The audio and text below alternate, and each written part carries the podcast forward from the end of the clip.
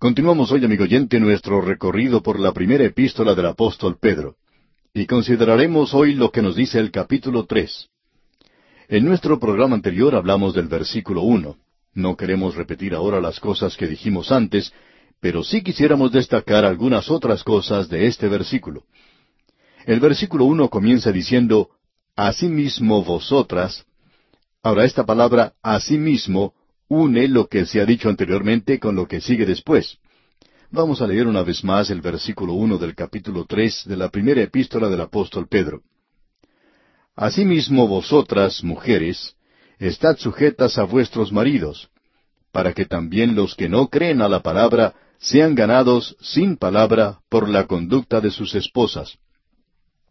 Ahora esto nos presenta aquí una situación completamente diferente a la que teníamos allá en la epístola a los Efesios, donde se presentaba la relación entre una esposa creyente y un esposo también creyente, ambos creyentes llenos del Espíritu Santo.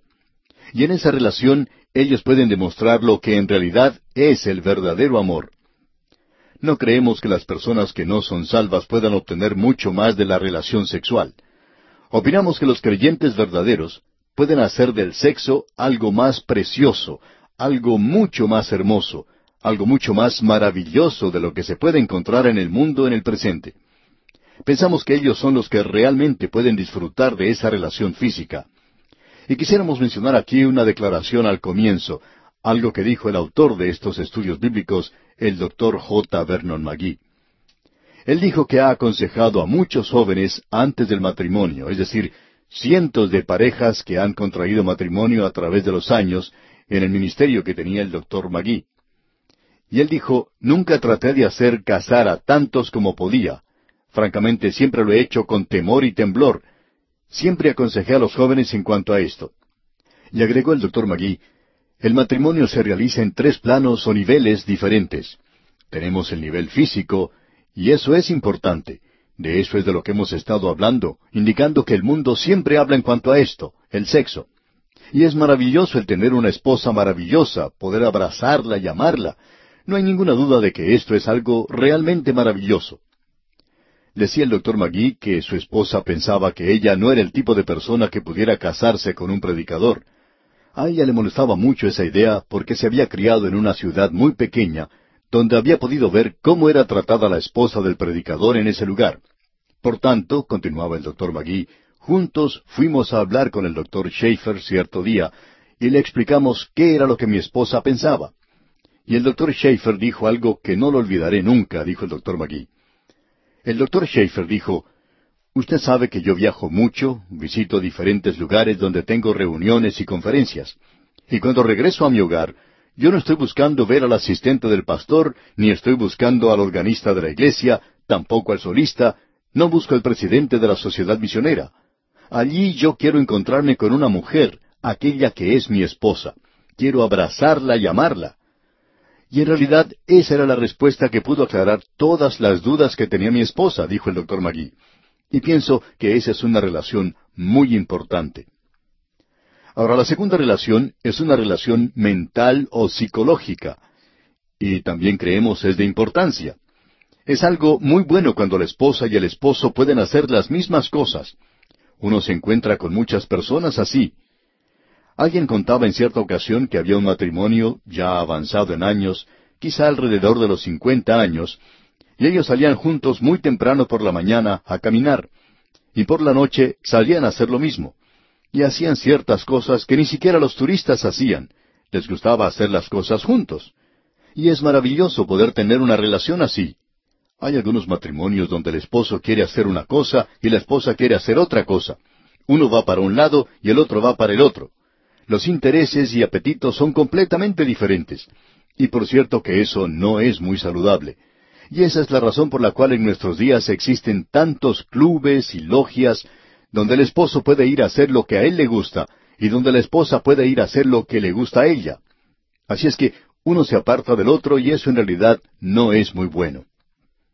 Ahora el tercer nivel es el nivel espiritual. Y ese nivel existe solamente cuando ambos son creyentes.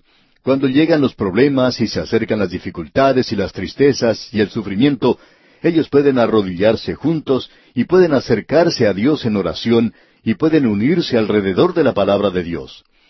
Es posible romper cualquier otra atadura, pero este cordón triple, según se nos dice en la Escritura, no se rompe muy fácilmente.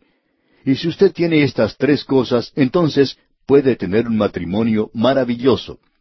Pero las primeras dos cosas pueden romperse, y la tercera va a mantener unido a ese matrimonio.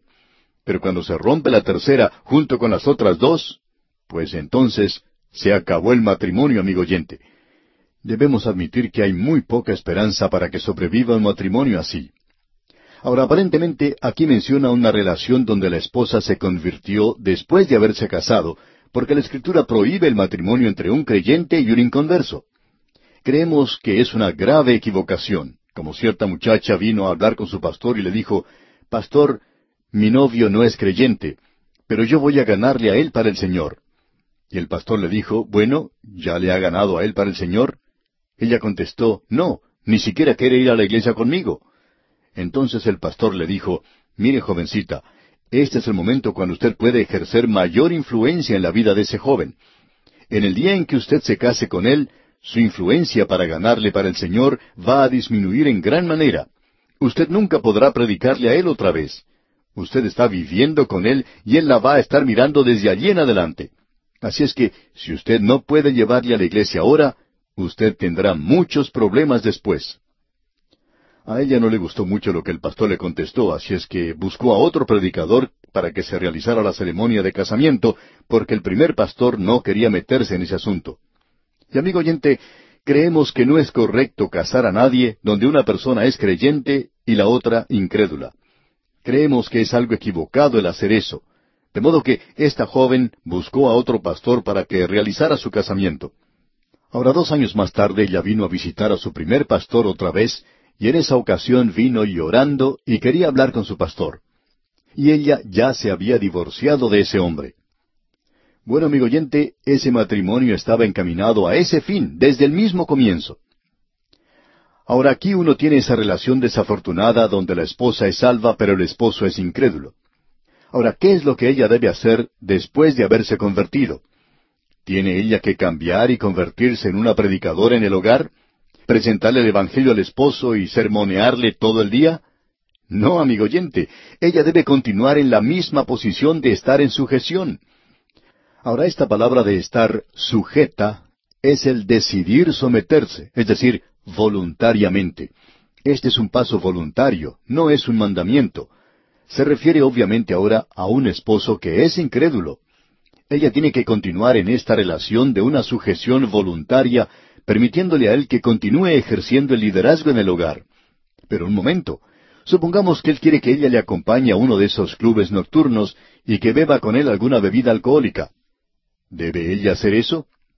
Estamos seguros que aún esas personas que hoy dicen que la esposa debe obedecer al esposo estarían de acuerdo con nosotros en que ella no debería hacer eso. Por lo menos esperamos que no llegarían tan lejos. Ahora, amigo oyente, hay aquellas personas que han dicho eso. En cierta ocasión, una señora iba a la iglesia mientras que el esposo era incrédulo. Cierto evangelista le dijo a esta señora que debía obedecer a su esposo y que cuando él le pidiera que le acompañara a un club nocturno, ella debería hacerlo, aunque eso ofendía a esa señora. Ella estaba pasando por una situación terrible. En realidad ella se preocupaba tanto por esto que su médico le dijo que iba a tener que ir a un hospital para recibir un tratamiento psiquiátrico porque ella ya no podía aguantar más esa situación en la que se encontraba. Sin embargo, ella pensaba que tenía que hacer eso porque ese evangelista le había dicho que lo hiciera. Ahora, en cierta ocasión esta señora escuchó nuestro programa por radio y por supuesto que tenemos una idea diferente en cuanto a esto. No pensamos que Simón Pedro quisiera que ella hiciera eso. Entonces, se le aconsejó que ella debía continuar con su conversión y tratar de ganar a su esposo para Cristo, que ella podía estar sujeta a él, pero eso no quería decir que ella tenía que hacer todo lo que él quisiera. Supongamos que él quisiera cometer un robo y que en esa acción le acompañara a su esposa. ¿Tiene acaso que acompañarle ella en algo así? ¿Manejar el automóvil para que él pueda cometer un robo? Amigo oyente, ella pensaba que el evangelista no hubiera querido que hiciera algo así. Pues bien, no sabemos si él llegaría a hacer algo así o no, gracias a la forma en que algunos de ellos hablan en el presente. Pero amigo oyente, esto es algo que es voluntario, una sumisión voluntaria. Y ella hace esto para tratar de ganar a un esposo incrédulo. Y ella tiene que tener mucho cuidado. Ella está viviendo con él. Su predicación no tendrá ningún buen resultado, sino que debe hacer lo que dice este versículo. Para que también los que no creen a la palabra sean ganados sin palabra por la conducta de sus esposas. Ella debe predicar un sermón sin palabras por medio de su vida que está viviendo ante él. Y eso no tiene nada que ver con gestión. Esto quiere decir que tiene que vivir una vida pura. Ahora escuche usted lo que dice aquel versículo dos de este capítulo tres de la primera epístola del apóstol Pedro. Considerando vuestra conducta casta y respetuosa. Mientras él reconoce que usted ha cambiado y que usted quiere vivir una vida pura para Dios, vivir para Él, usted no quiere hacer las cosas del mundo. Por tanto, ese es el testimonio que usted puede dar. En cierta ocasión una señora contaba lo siguiente. Decía ella, yo traigo a mi esposo a la iglesia todos los domingos. Ella era la clase de mujer que podía hacer eso. Tenía una personalidad bastante dominante. Ella decía, usted sabe, él no es salvo, y pienso que cada domingo va a levantar su mano. Y cuando no lo hace, los lunes por la mañana, cuando nos desayunamos juntos, yo siempre lloro por él y le digo, ah, cómo me gustaría que aceptaras a Cristo. Luego, cuando él regresa del trabajo por la noche, me siento delante de Él y lloro otra vez y le ruego que acepte a Cristo. Y amigo oyente, cuando pensamos en esa conversación, bueno, nos imaginamos lo terrible que tenía que ser el vivir con una mujer que llora cada vez que uno se sienta a la mesa para el desayuno o para la cena. Eso no me gustaría a mí tampoco. Aún como creyente no quisiera hacer eso. De modo que el pastor de esta dama la llamó por teléfono y le dijo, Por un periodo de tiempo, señora, ¿por qué no deja de hablarle a su esposo en cuanto al Señor? Y ella respondió bastante sorprendida, ¿y qué? ¿No testificarle? Y el pastor le dijo, No, eso no es lo que queremos decir, sino que el apóstol Pedro mismo dice que cuando uno no puede ganarles a ellos con la palabra, entonces deberíamos comenzar a predicarles un sermón sin palabras. ¿Qué puede decir en cuanto a su vida? ¿Qué clase de vida está viviendo usted delante de él? Y entonces eso hizo que esa señora pensara muy bien lo que estaba haciendo, porque no estaba viviendo esa clase de vida. Pero ella estaba de acuerdo, ella quería ganarle a él para Cristo. Era, por cierto, una persona maravillosa. Pues bien, cuando habían pasado unos seis meses, un buen domingo por la mañana, cuando el predicador pidió que levantaran las manos aquellos que quisieran recibir a Cristo, este hombre levantó su mano. Y ese sermón sin palabras le había ganado. Y creemos que eso es exactamente lo que Simón Pedro está diciendo aquí. Ahora, en el versículo tres de este capítulo tres de su primera epístola, Pedro dice algo más. Vuestro atavío no sea el externo de peinados ostentosos, de adornos de oro o de vestidos lujosos. Creemos que esto es algo muy importante, y uno no debe equivocar su significado, y es el siguiente. En el Imperio Romano se le daba mucho énfasis a la forma en que las mujeres arreglaban su cabello. Si usted ha visto algunos cuadros de ese período, usted habrá notado que las mujeres cargaban sus cabezas con toda clase de cabellos, aunque no fuera el suyo propio.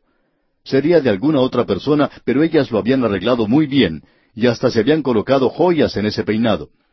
Hoy ocurre mucho de lo mismo. Lo que él está diciendo aquí, y queremos que nos escuche muy atentamente, amiga oyente, es que si usted no puede ganar a un hombre con el cual se va a casar, que es incrédulo, antes de casarse con él por medio del atractivo sexual, usted nunca podrá ganarle a él por medio del atractivo sexual después de haberse casado. Usted puede darse un baño en perfume y puede utilizar una vestimenta muy seductora. Sin embargo, amiga oyente, usted no podrá ganarle a él para el Señor de esa manera. Y eso es exactamente lo que Simón Pedro está diciendo aquí. Pero una mujer creyente creemos que puede vestirse a la moda, por supuesto, hay personas que opinan que no tienen que utilizar ninguna clase de cosméticos o de lápiz labial y uno debe aconsejarles que, bueno, lucirían mucho mejor si pudieran hacer algo con lo que tienen, aun cuando algunos de nosotros no tenemos mucho con qué comenzar. Pero tenemos que lucir lo mejor que podamos. Algunas mujeres podrían lucir un poquito mejor si se arreglaran un poco, porque algunas parecen que han salido de la morgue, y eso no es muy atractivo. No interesa si uno es creyente o no lo es. Pero debemos comprender una cosa. Uno no puede ganar a un hombre incrédulo por medio del atractivo sexual, eso es seguro. Ahora pasando al versículo cuatro en este capítulo tres de la primera epístola del apóstol Pedro, leemos sino el interno, el del corazón, en el incorruptible ornato de un espíritu afable y apacible que es de grande estima delante de Dios. Usted tiene que tener un adorno, pero es un adorno interno. Es el ser una persona maravillosa, ¿Ha pensado usted alguna vez en el libro de Ruth? Usted recuerda que cuando Booz fue al campo y vio a esa muchacha, pudo apreciar que era muy hermosa, esa joven de Moab llamada Ruth. Él la vio y en ese instante se enamoró de ella. Pero también usted puede haber notado algo más. Él había oído hablar de su carácter, que ella tenía un carácter hermoso, maravilloso. Y amigo oyente, él se enamoró de ella. No vemos nada malo en cuanto a usar un poco de cosméticos para tratar de lucir un poquito mejor, pero lo que necesitamos en realidad es un adorno. Eso es lo que es verdaderamente importante.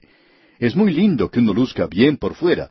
Usted puede vestirse de una manera atractiva, pero no debe utilizar eso como un medio para atraer a alguien a los pies del Señor, porque eso nunca dará resultado. Ahora en el versículo cinco leemos Porque así también se ataviaban en otro tiempo aquellas santas mujeres que esperaban en Dios, estando sujetas a sus maridos. Y eso sucedió con Sara, y ya hemos mencionado a Ruth. Ruth estaba en el linaje del Señor Jesucristo. Y luego, no solo tenemos a Sara, sino también a Raquel. Y se dice que ella era muy hermosa, y Jacob se enamoró de ella. Ella era algo brillante en una vida muy opaca. Y este versículo cinco dice, porque así también se ataviaban en otro tiempo aquellas santas mujeres que esperaban en Dios estando sujetas a sus maridos. Sara también era una mujer muy hermosa. Varios reyes quisieron casarse con ella, y Abraham tuvo bastantes problemas por esta causa. Pero ella le llamaba a él mi Señor. Ella respetaba mucho a Abraham. Y es hermoso cuando una esposa tiene un marido al cual ella puede respetar. Ahora el versículo seis de este capítulo tres de la primera epístola del apóstol Pedro dice, Como Sara obedecía a Abraham, llamándole Señor, de la cual vosotras habéis venido a ser hijas si hacéis el bien sin temer ninguna amenaza. Ahora, ¿qué vamos a decir en cuanto a los esposos? Bueno, leamos el versículo siete. Vosotros, maridos, igualmente, vivid con ellas sabiamente, dando honor a la mujer como a vaso más frágil y como a coherederas de la gracia de la vida, para que vuestras oraciones no tengan estorbo. Nos parece a nosotros que aquí la esposa es creyente y que el esposo también es creyente, y Pedro está dando instrucciones al esposo ahora. Opinamos que esto puede aplicarse a cualquiera de los dos. Él debe tratarla a ella como a vaso más frágil, y él también tiene que darle honor a causa de eso. Amigo oyente, ya que ella es el vaso más frágil, pensamos que este asunto de la liberación de la mujer hoy no va a durar mucho tiempo. Pensamos que la mujer quiere ser una mujer, de la misma manera que el hombre quiere ser un hombre, y ya que ella es el vaso más frágil, debe ser tratada con honor. El hombre debe darle a ella el primer lugar. Ella debe subir al automóvil primero. Él puede abrir la puerta para que ella suba, de la misma manera en que lo hacía antes de casarse. Y cuando ambos van a algún lugar, ella entra primero, él camina del lado de afuera de la acera. ¿Por qué? Para protegerla. Él la trata a ella con honor. Cuando una mujer pierde su lugar, ella no está ascendiendo, sino que en realidad está descendiendo. Ella cae a una posición inferior. Y cuando ella ocupa su lugar, tiene que ser tratada con honor, y esa es la posición que le corresponde.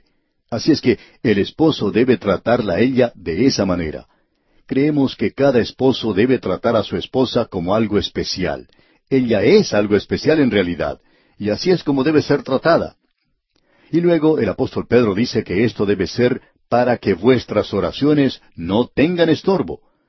Una de las cosas que hoy puede arruinar el altar familiar, y no vale la pena orar juntos, es si los esposos no están llevándose bien, si uno está peleando como perro y gato.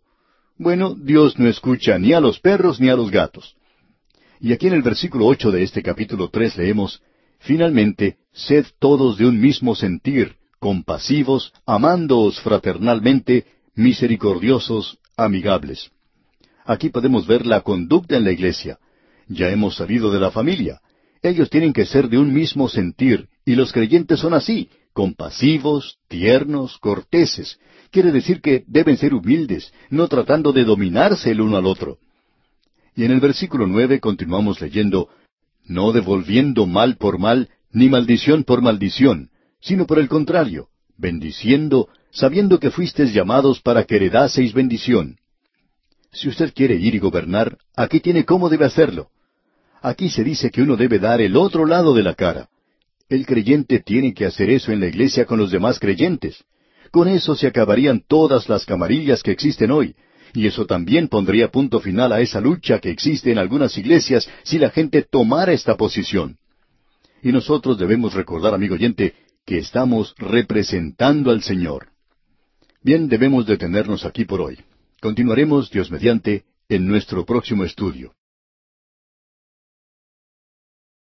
Continuamos hoy, amigo oyente, nuestro viaje por la primera epístola del apóstol Pedro.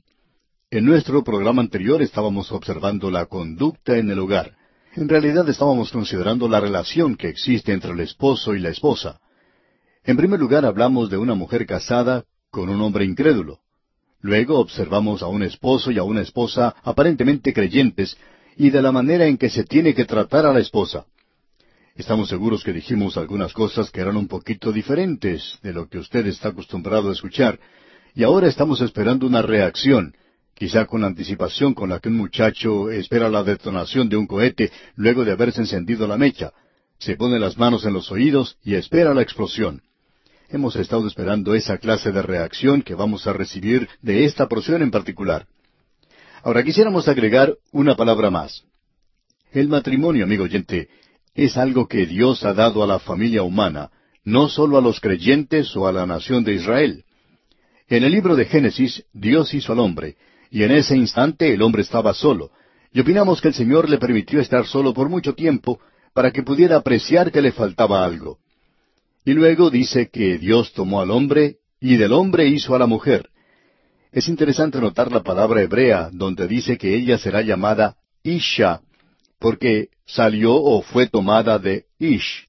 En otras palabras, a ella se le llama la ayuda idónea del hombre, una ayuda adecuada para él. O sea que ella es la otra mitad del hombre. Él era solo la mitad de un hombre y ella es la otra parte. Ahora, con esto en mente uno puede apreciar que esta relación no es la de un hombre que insiste en tratar a su esposa como si ella fuera un niño y que ella tiene que obedecerle cada vez que él hable. Ella está allí para ayudarle, ella está allí para ser parte de él, ella está allí para amarle. Él por su parte está allí para protegerla, para amarla. Esa es la relación ideal en un matrimonio, y lo que el apóstol Pedro estaba haciendo aquí es refiriéndose a la esposa que tiene un esposo incrédulo, y no creemos que ella haya sido creyente cuando se casó con este hombre, sino que ella se convirtió después de casada, y trató de ganarle a él para el Señor, no tomando el lugar de un maestro bíblico o el lugar de un testigo, hablando constantemente, sino que su vida ahora tiene que ser un mensaje y él estará observando muy de cerca todo eso. Luego entramos a la parte donde se habla de la conducta en la iglesia, Estamos avanzando quizá demasiado rápido a través de esta sección en particular, así es que vamos a leer una vez más el versículo ocho que ya leímos en nuestro programa anterior. Esta es la conducta en la iglesia. Dice el versículo ocho Finalmente, sed todos de un mismo sentir, compasivos, amándoos fraternalmente, misericordiosos, amigables. Lo que el apóstol Pedro está diciendo aquí es que debemos ser del mismo modo de pensar, tenemos que ser compasivos, tiernos. Tenemos que ser sensibles a lo que es la otra persona. Tenemos que ser amables, y esto se refiere a la actitud y a la acción del creyente entre los demás creyentes. Y en el versículo nueve continúa diciendo, no devolviendo mal por mal, ni maldición por maldición, sino por el contrario, bendiciendo, sabiendo que fuisteis llamados para que heredaseis bendición. Esta es la forma en que uno tiene que dar la otra mejilla. O sea, cuando otro creyente dice algo malo en contra suya, algo que no es cierto. Bueno, ¿tiene que defenderse uno? No, amigo oyente, tiene que poner eso en las manos del Señor. Él arreglará las cosas por sí mismo. Aquí en el versículo diez leemos, Porque el que quiere amar la vida y ver días buenos, refrene su lengua de mal y sus labios no hablen engaño. Es decir, que uno no debe decepcionar a los demás. Todos nosotros queremos vivir. Desafortunadamente hay muchos creyentes en el presente que no están disfrutando de la vida, no están viviendo la vida completamente, no están sacando de ella todo lo que pueden. Un joven estudiante de medicina dijo en cierta ocasión, quisiera que la vida fuera como una naranja para mí, para poder así exprimir cada gota de jugo de ella, viviendo para Dios. Bueno, eso es lo que quiere decir este versículo, porque el que quiere amar la vida, si usted quiere vivir en realidad, aquí tiene la fórmula, aquí tiene la clave para eso. Si usted está constantemente hablando mal de los demás, si usted está hablando cosas engañosas, entonces no hay verdad en usted. Y en el versículo once continúa diciendo, Apártese del mal y haga el bien, busque la paz y sígala. Amigo oyente, el Hijo de Dios no tiene que sentarse sin tomar ninguna acción y parecer piadoso. Esa no es la forma de actuar. Debemos vivir la vida, amigo oyente, pero no la vivamos de tal manera que nos permitamos hablar mal de los demás, sino que vivamos esta vida haciendo aquello que busca la paz y vivamos para Dios. ¿Cuán importante es esto, amigo oyente? Luego en el versículo doce de este capítulo tres de la primera epístola del apóstol Pedro leemos Porque los ojos del Señor están sobre los justos y sus oídos atentos a sus oraciones, pero el rostro del Señor está contra aquellos que hacen el mal. Aquí tenemos un pasaje de las Escrituras bastante sorprendente. En primer lugar, queremos que usted note lo que el apóstol Pedro está haciendo aquí. Él está citando un salmo, el Salmo 34, y creemos que deberíamos leer este salmo, los versículos 15 y 16. Escuche usted. Los ojos de Jehová están sobre los justos y atentos sus oídos al clamor de ellos. La ira de Jehová contra los que hacen mal para cortar de la tierra la memoria de ellos. Como bien podemos apreciar, estas son palabras bastante duras. Esto es algo que la palabra de Dios ha enfatizado mucho. Allá en el libro de Eclesiastés, en el Antiguo Testamento, el capítulo 2, versículo 17, tenemos algo que va al lado de esto. Dios ha garantizado el escuchar las oraciones de aquellos que le pertenecen. Él no garantiza que va a escuchar las oraciones de aquellos que no le pertenecen. La única oración que un pecador puede elevar es, Señor, yo te acepto como mi Salvador. Quiero que tú me aceptes como pecador. Esa es la oración que Dios escuchará y que Dios contestará. Pero hay personas que piensan que uno puede vivir una vida alejada de Dios y que luego, cuando se presenta una situación difícil, cuando enferma uno de nuestros hijos, uno puede ir a Dios y ponerse ante Él de rodillas y pedirle que Él sane a ese niño y que esto puede ser algo muy sentimental. Pero, amigo oyente, es algo que no tiene sentido es algo que no tiene ninguna base espiritual. Lo importante que tenemos aquí es que esta persona primero tiene que acercarse a Dios y pedirle perdón, y luego Dios escuchará y contestará sus oraciones. Hay algunos que piensan que uno puede pedirle a Dios ayuda en cualquier circunstancia, no importa quién sea uno. Pero amigo oyente, Él no ha prometido escuchar las oraciones de aquellos que no son suyos. Sabemos que estas son palabras muy duras, pero si usted quiere vivir la vida en realidad, puede ver lo que dice allá el libro de Eclesiastés, capítulo 2, versículo 17. Aquí tenemos a un hombre que lo probó todo. Él vivió como un malvado y dice, aborrecí por tanto la vida, porque la obra que se hace debajo del sol me era fastidiosa, por cuanto todo es vanidad y aflicción de espíritu. ¿Cuántos hombres y mujeres hoy están viviendo para las cosas de este mundo? Y de pronto es como si se despertaran de un sueño, se dan cuenta que no vale la pena, que la vida es demasiado monótona, que la vida no vale nada. No nos sorprende entonces que tomen un arma y se suiciden. No nos sorprende que cometan suicidio saltando de algún edificio. No es sorprendente que esas personas tomen una dosis excesiva de drogas. Amigo oyente, uno no puede comenzar a vivir la vida en plenitud hasta cuando tenga la relación correcta con Dios. Eso significa que nosotros estamos viviendo en un nivel muy alto, ¿no le parece? Ahora escuche lo que dice aquel versículo 13, volviendo aquí a la primera epístola del apóstol Pedro capítulo 3. Leamos el versículo 13. ¿Y quién es aquel que os podrá hacer daño si vosotros seguís el bien? Creemos que eso significa que Dios le da a usted una armadura que nadie puede tocar. Y en el versículo catorce continúa diciendo, Mas también si alguna cosa padecéis por causa de la justicia, bienaventurados sois. Por tanto, no os amedrentéis por temor de ellos, ni os conturbéis. El sufrir por una causa justa debe traer gozo al Hijo de Dios. Si usted se está manteniendo firme, si está tomando una posición por lo que es justo y no se hace a sí mismo una persona odiosa, hay creyentes que hacen eso y piensan que están tomando una posición firme por el Señor. Pero si nosotros hemos tomado una posición calmada por lo que es justo y por Dios en este mundo presente, debemos regocijarnos en el sufrir por eso. Debemos repetir esto nuevamente. Nosotros no vamos a escapar del sufrimiento en este mundo. Alguien dijo lo siguiente, Jesucristo a menudo habló de la cristiandad como un banquete, pero nunca como una comida campestre. ¿Y cuán cierto es esto, amigo oyente? Él nunca dijo que las cosas serían fáciles para nosotros. Tenemos ahora el versículo 15 y nos gustaría poder aclarar esto de tal manera que sea una bendición para su corazón. Vamos a hacer todo lo posible. Dice este versículo 15 del capítulo 3 de la primera epístola del apóstol Pedro, sino santificad a Dios el Señor en vuestros corazones y estad siempre preparados para presentar defensa con mansedumbre y reverencia ante todo el que os demande razón de la esperanza que hay en vosotros.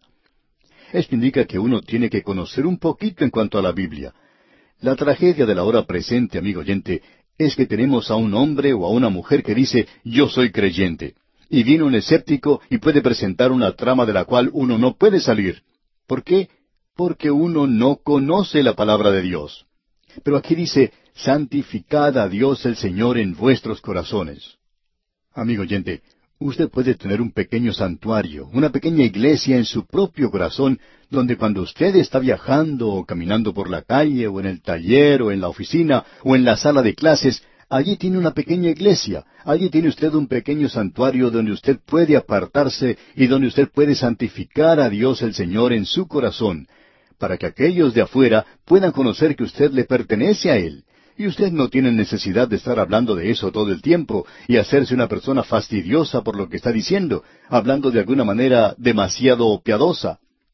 Amigo oyente, que nosotros podamos santificar a Dios el Señor en nuestros corazones. Eso es lo que se necesita en la actualidad. En el libro de Habacuc, capítulo dos, versículo veinte, leemos, Mas Jehová está en su santo templo, calle delante de él toda la tierra. Amigo oyente, los domingos usted puede ir a la iglesia, pero el mundo lo está dejando a usted de lado cuando se va a la playa, cuando va a la sierra, a las montañas, cuando va al desierto, cuando va a los lugares de diversión, y todo el mundo no está guardando silencio delante de él. ¿Por qué? Porque nosotros como personas individuales necesitamos santificar a Dios el Señor en nuestros corazones. Este es un versículo tremendo, por cierto. Ahora el versículo 16 dice, teniendo buena conciencia, para que en lo que murmuran de vosotros como de malhechores, sean avergonzados los que calumnian vuestra buena conducta en Cristo. Es decir, que debemos estar seguros de que aquellos que hablan mal de nosotros están cometiendo un error. El autor de estos estudios bíblicos, el doctor J. Vernon McGee, contaba que en una ocasión él era el pastor de una iglesia bastante grande donde asistían centenares de personas. Y conversando él con otro pastor, comentaba que no tenía oportunidad de defenderse a sí mismo. Él decía que no podía subir al púlpito todos los domingos y explicar todas las cosas que había oído, ya que él estaba allí para enseñar la palabra de Dios, y lo que había escuchado decir durante la semana no era cierto. Y entonces este otro pastor le dijo, Qué bueno que esas cosas no son ciertas. Sería muy triste si lo fueran. Y amigo oyente, eso es lo que el apóstol Pedro está diciendo aquí. Debemos tener una buena conciencia para que cuando uno escuche esos rumores en cuanto a nosotros, no nos molesten porque sabemos que no son ciertos. Ahora el versículo 17 continúa diciendo, Porque mejor es que padezcáis haciendo el bien, si la voluntad de Dios así lo quiere, que haciendo el mal. Es decir, si usted sufre por amor a Cristo, usted puede regocijarse en eso. Pero si usted está sufriendo porque de veras ha cometido alguna equivocación o tontería, porque usted se ha metido en problemas, en pecados, eso es algo completamente diferente. Llegamos ahora al versículo 18 y de aquí en adelante hasta el final del capítulo 3 tenemos una sección que se titula El sufrimiento vicario de Cristo, proclamado por él por medio del Espíritu de Noé. Es una porción muy controversial de la Biblia. Amigo oyente, créanos que Simón Pedro nos pone en un rincón muchas veces aquí en esta primera epístola. El versículo 18 pues dice, porque también Cristo padeció una sola vez por los pecados, el justo por los injustos, para llevarnos a Dios, siendo la verdad muerto en la carne, pero vivificado en espíritu. Es importante notar de nuestra parte que Él vino como un ser humano y que fue en su humanidad que Él murió en la cruz, y que fue el Espíritu Santo quien le levantó de los muertos. Y vamos a regresar a este tema cuando consideremos lo que nos dice el capítulo cuatro. Ahora, en el versículo 19 de este capítulo 3 de la primera epístola del apóstol Pedro, leemos, en el cual también fue y predicó a los espíritus encarcelados. Este pasaje de las Escrituras ha sido muy mal entendido. La palabra importante en este incidente se presenta en el versículo 20, y es la palabra cuando. Y el versículo 20 comienza diciendo, los que en otro tiempo desobedecieron. Ahora, Él fue y predicó a los espíritus encarcelados. ¿Cuándo habló con ellos? Bueno, sigamos leyendo el versículo veinte. Cuando una vez esperaba la paciencia de Dios en los días de Noé, mientras se preparaba el arca, en la cual pocas personas, es decir, ocho, fueron salvadas por agua. Ahora los espíritus de aquellos que habían sido destruidos estaban encarcelados, habían ido al Seol, estaban esperando el juicio, estaban perdidos, Cristo no fue allí y predicó a ellos después que murió en la cruz, sino que él predicó a través de Noé, cuando esperaba la paciencia de Dios en los días de Noé. Por ciento veinte años este hombre, Noé, predicó la palabra de Dios, y él pudo salvar su familia, pero a nadie más. La gente no creía en él. Y fue entonces cuando el Espíritu de Cristo predicó a través de Noé. Y eso es interesante saber, que fue el Espíritu de Cristo quien estaba hablando a través de Noé, y fue en los días de Noé. Pero cuando Cristo murió, ellos estaban encarcelados. El pensamiento que se presenta aquí es que la muerte de Cristo no significaba nada para ellos, como lo es para muchas personas en el día de hoy, lo que indica que ellos irán al juicio. Y el versículo 21 comienza diciendo, El bautismo que corresponde a esto ahora nos salva. Ahora, ¿cuál bautismo es ese? No es el bautismo por agua, este es el bautismo del Espíritu. Este es el bautismo del Espíritu Santo. El bautismo del Espíritu Santo es un bautismo real. Y el bautismo por agua es un bautismo ritual. Ahora nosotros creemos en el bautismo por agua. Creemos en el bautismo por inmersión, pero lo importante de notar aquí es lo siguiente, que este es el bautismo del Espíritu Santo. Esto es lo que le coloca a usted, amigo oyente, en el cuerpo de los creyentes. Y el versículo 21 completo dice, el bautismo que corresponde a esto ahora nos salva, no quitando las inmundicias de la carne, sino como la aspiración de una buena conciencia hacia Dios por la resurrección de Jesucristo. Es decir, una fe en la resurrección de Jesucristo que produce la obra del Espíritu Santo en su vida y la regenera. Y hablando de Cristo en el versículo 22 dice Pedro, quien habiendo subido al cielo está a la diestra de Dios y a él están sujetos ángeles, autoridades y potestades. Usted y yo, amigo oyente, pequeños pecadores que estamos en esta tierra, podemos acercarnos a Él y aceptarle y recibirle y unirnos a esa gran compañía de los redimidos, bautizados por el Espíritu Santo en el cuerpo de Cristo, porque Él ha resucitado de entre los muertos y ahora se encuentra a la diestra de Dios intercediendo por usted y por mí. Bien, amigo oyente, vamos a detenernos aquí por hoy. Dios mediante, en nuestro próximo programa comenzaremos nuestro estudio del capítulo cuatro de esta primera epístola del apóstol Pedro.